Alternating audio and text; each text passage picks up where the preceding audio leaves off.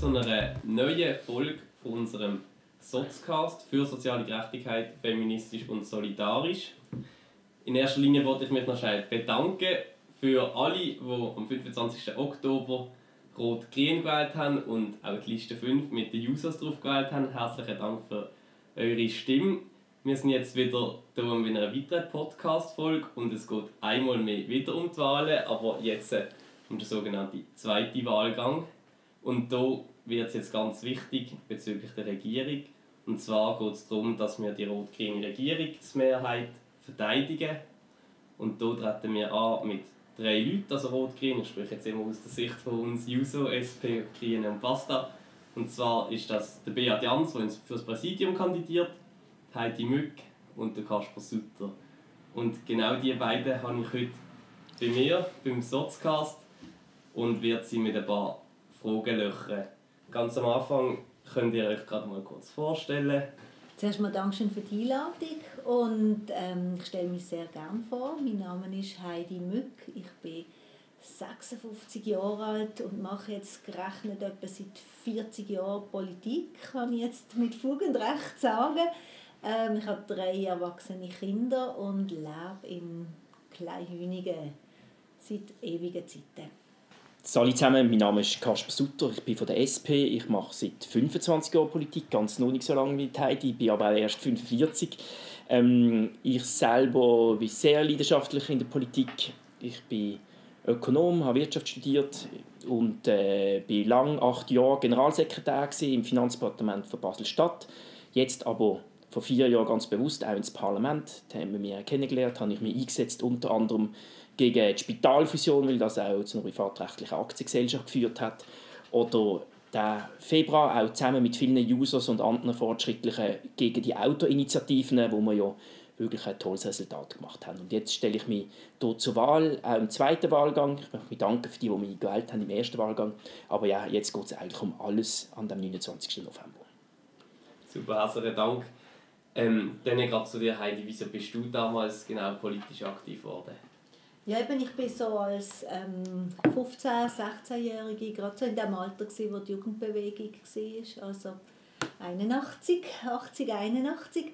Und das hat mich sehr be bewegt, wirklich, wie man so sagt, die Jugendbewegung. Ich bin dort voll dabei, gewesen, habe ähm, autonomes Jugendzentrum mitbesetzt, habe Häuser besetzt und bin eigentlich zuerst am Anfang, ich muss zugeben, einfach drin, weil ich, weil ich es lässig gefunden habe, weil ich Freundinnen und Freundinnen hatte dort und ich habe gar nicht so ein politisches Bewusstsein gehabt. und ich bin dann so Learning by Doing bin ich politisiert worden. Und dann bin ich, als ich, als ich bin ich, also ich habe eine Ausbildung gemacht, bin dann Rhythmiklehrerin an der Kleinklasse und dann bin ich sehr schnell in eine Gewerkschaft und bin dann über die Gewerkschaftsarbeit politisiert worden, habe all die Schulungen gemacht und, und all das. Das war so ein bisschen mein politischer Werdegang. Gewesen. Kasper, du bist ja auch ähm, bei den User damals. Was war deine Motivation? Gewesen? Ja, ich glaube, also der erste, das erste politische Engagement, das ich mich erinnere, war eigentlich als Neunjährige. Dort habe ich noch in Kilchberg gewohnt, das oberste Baselbiet. Dort haben wir damals, auch in den 80er Jahren, ähm, eine Aluminiumsammlung aufgezogen in Zeglingen und Kilchburg. Das war sozusagen meine erste politische Handlung. Ähm, ja, und die Umweltfrage die hat mich wirklich auch damals schon angetrieben, motiviert auch durch Greenpeace und anders. Und ich bin dann als 20-Jähriger angefragt worden von der SP, ob ich nicht in Allschwil möchte kandidieren für das Gemeindeparlament. Und bin dann dort auch gewählt worden, habe sehr äh, einen, zusammen mit der jungen grünen Kandidatin einen, einen jungen Wahlkampf gemacht und wir sind dann beide gewählt worden.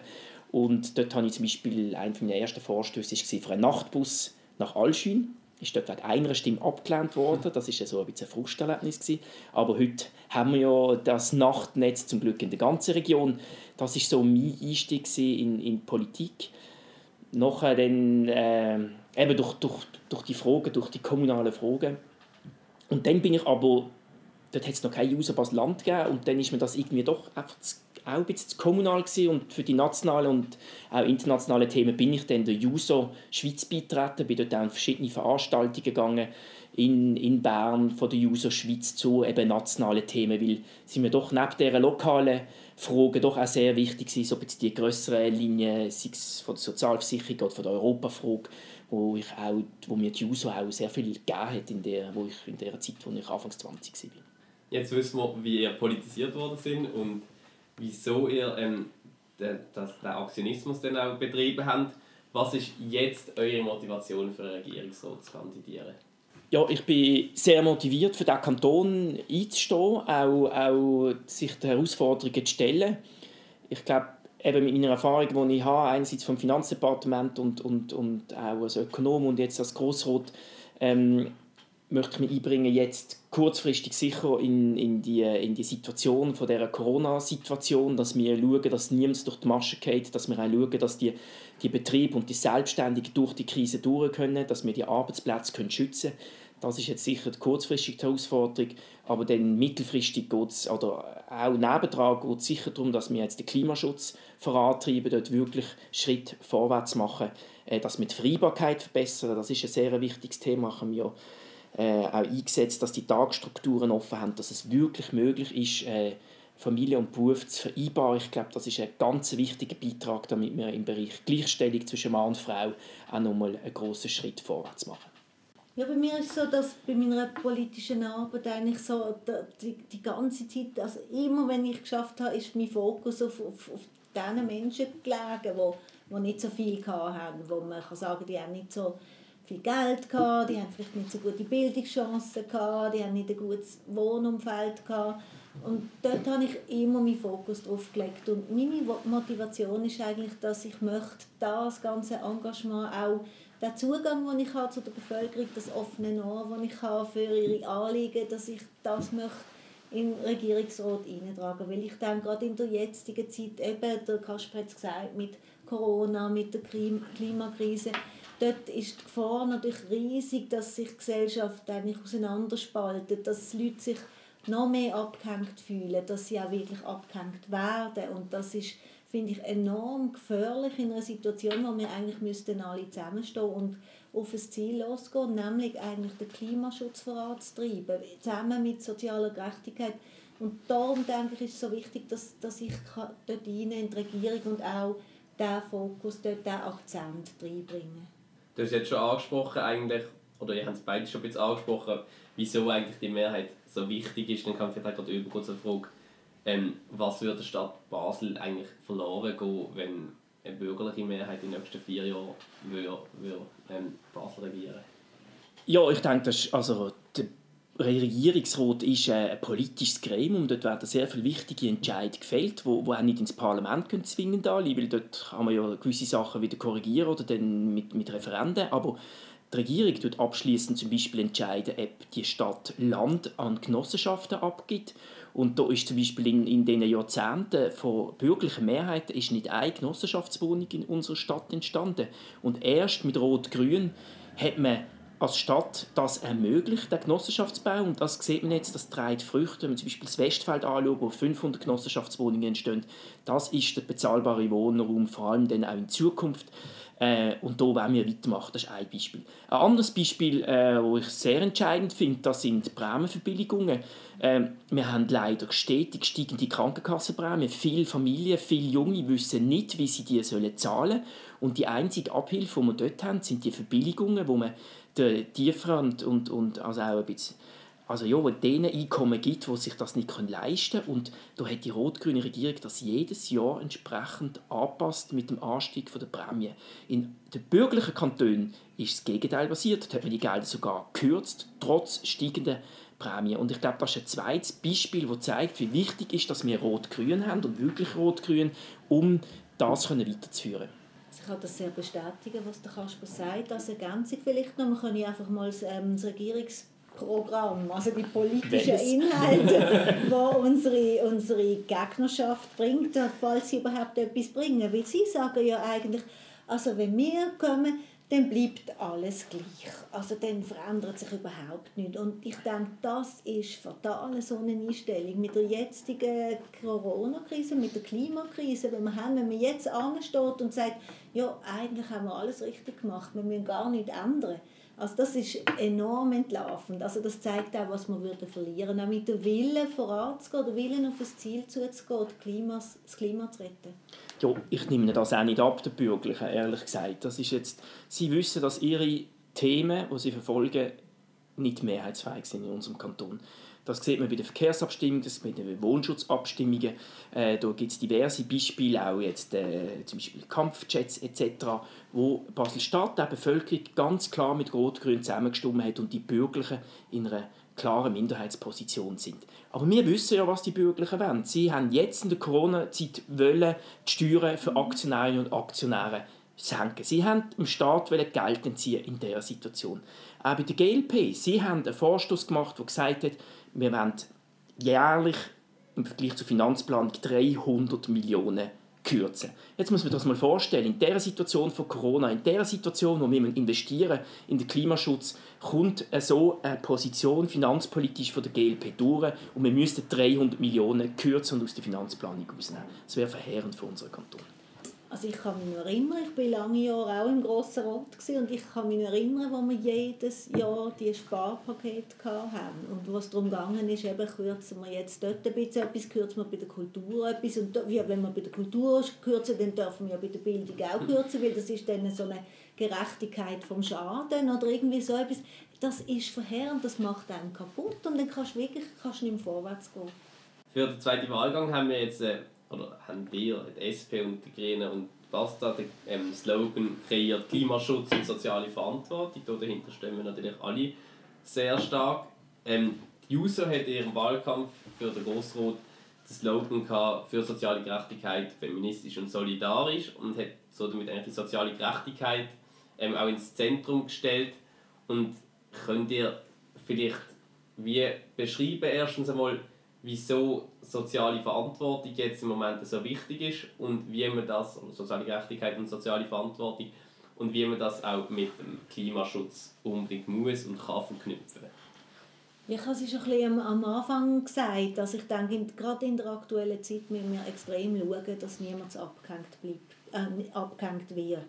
Also das, das ist für mich eigentlich eines der Hauptziele im Ganzen. Und darum soziale Verantwortung wahrnehmen, gerade die Leute, die, die jetzt nicht so fit sind mit der Digitalisierung, die, die eben dort auch abgehängt werden, die gar nicht können äh, ins Homeoffice oder die im Homeoffice sind und eine kleine Wohnung und noch drei Kinder nebendran. Also all diese Leute, die müssen wir dabei behalten, die müssen wir unterstützen. Oder die kleinen Geschäfte, die, die Dienstleister, Coiffeur, die kleinen Kulturbetriebe, all die dort müssen wir, müssen wir Verantwortung übernehmen. Die müssen wir stützen jetzt. Also, weil wenn sie tot sind, wiederbeleben, das ist sehr schwierig. Also, du musst den Patienten eigentlich pflegen, solange er noch lebt, oder? Mhm. Ja, ich glaube, soziale Gerechtigkeit und soziale Verantwortung, das ist die Ur-DNA der Sozialdemokratie. Für das stehen wir ein, also schon weit vor Corona und schon weit vor jetzt das Klimathema virulent worden ist und für uns ist auch klar, dass ein Klimaschutz mit der sozialen Frage muss verknüpft sein Es muss einen Klimaschutz geben, wo, wo, wo sich alle können leisten können, den wir gemeinsam und solidarisch lösen müssen. Ähm, und darum gehört das bei uns logischerweise zusammen. Und, und ja, das unterscheidet uns vielleicht auch, also das unterscheidet uns sogar sicher auch von einer GLP, wo, wo zwar bei Klimaschutz denke ich, wo man oft auch zusammenarbeiten mit ihnen. Aber die soziale Frage und die finanzpolitische und wirtschaftliche Frage, dort gibt es halt auch klare Unterschiede zwischen einer GLP oder uns als Rot-Grüne. Also ist der Slogan vielleicht sogar ein bisschen so konzipiert, dass man ein bisschen als Seitenhieb gegen GLP kann verstehen Nein, das nicht. Das sind äh, unsere, unsere Kernthemen. Klar, nur zwei davon. Äh, Wirtschaft und Arbeitsplätze ist mir auch wichtig, aber ist für mich auch in der sozialen Verantwortung drin. Mhm. Aber wie es halt ist im Wahlkampf, muss sich auch fokussieren und auf, auf, auf klare, kurze Botschaften sich konzentrieren. Ja, wir haben selten einen Slogan gehabt, der für mich so stimmt. Also weißt, mhm. was ich nicht finde, das ist irgendwie inhaltsleer, sondern den kannst du auch leben.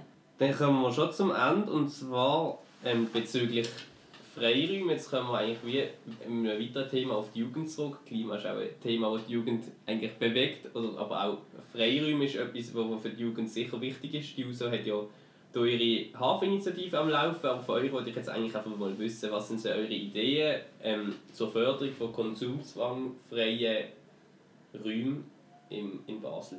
Ja, die Fläche ist ja so das knappe Gut in unserem Kanton, weil irgendwie jeder Quadratmeter fast ist für irgendeine Nutzung geplant und prädestiniert. Und ich denke, da ist es wichtig, dass man wirklich auch den Freiraum, also auch die Alment, der Raum, wo die Menschen sein können, äh, wo allen zur Verfügung steht, dass man zu dem Sorge tragen, dass man das auch vergrößern, dass man vielleicht auch andere Nutzungen machen, dort, wo es heute noch nicht dem entspricht, was, was, was äh, der Mehrheitsgut kommt.